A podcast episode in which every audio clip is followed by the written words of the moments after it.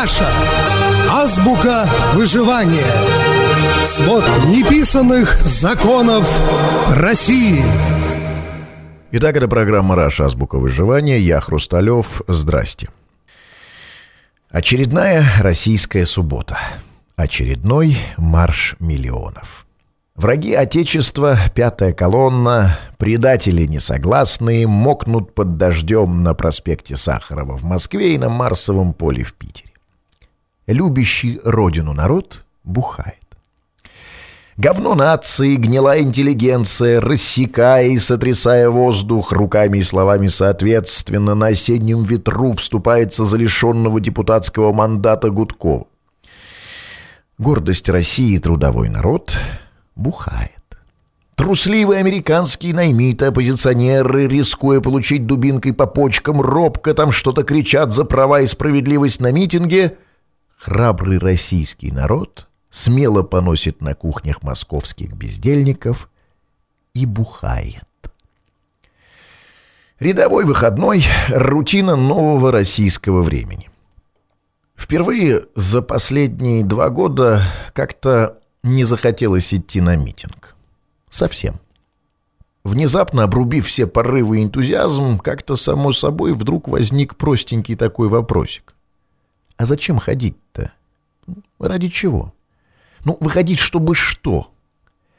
Чтобы негативно консолидируясь с разношерстным меньшинством дружить против Путина? Чтобы в очередной раз прокричать «Баба Яга против»?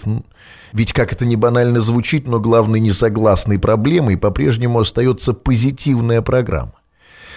Ну, на вопрос «против кого?» ответ как-то уже более или менее получен. Его прокричали, прокричали еще раз, прорали, прорали еще раз, протопали, прохлопали. Ответ услышан, ответ понятен, ответ принимается.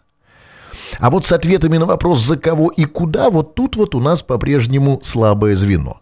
Вот здесь по-прежнему неувязочка. Чего и как нам не надо, ну всем уже понятно. Проблемка с тем, чего же нам нужно. Куда мы идем. Ну и, разумеется, с кем.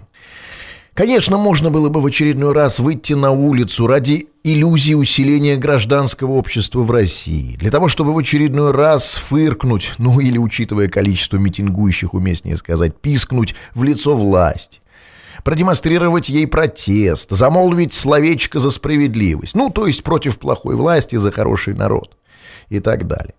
Но и опять не получается. Ведь власть — это только крыша здания. Крыша, конечно, подсгнила, пора ее менять, здесь вопросов нет. Но и что значительно существеннее, фундамент тоже далеко не в порядке. А фундаментом любого государственного здания является народ, большинство. Ну, согласитесь, странно начинать переустройство здания с крыши. Странно отстаивать неразделяемые абсолютным большинством демократические ценности. Безумие ставить стеклопакеты в окна покосившейся избы. Особенно, когда ее хозяева этого не хотят. А хозяева таки не хотят. Ну, не хотят. И чтобы мы там не говорили про делающее революцию активное меньшинство, про историю, которая совершается в больших городах.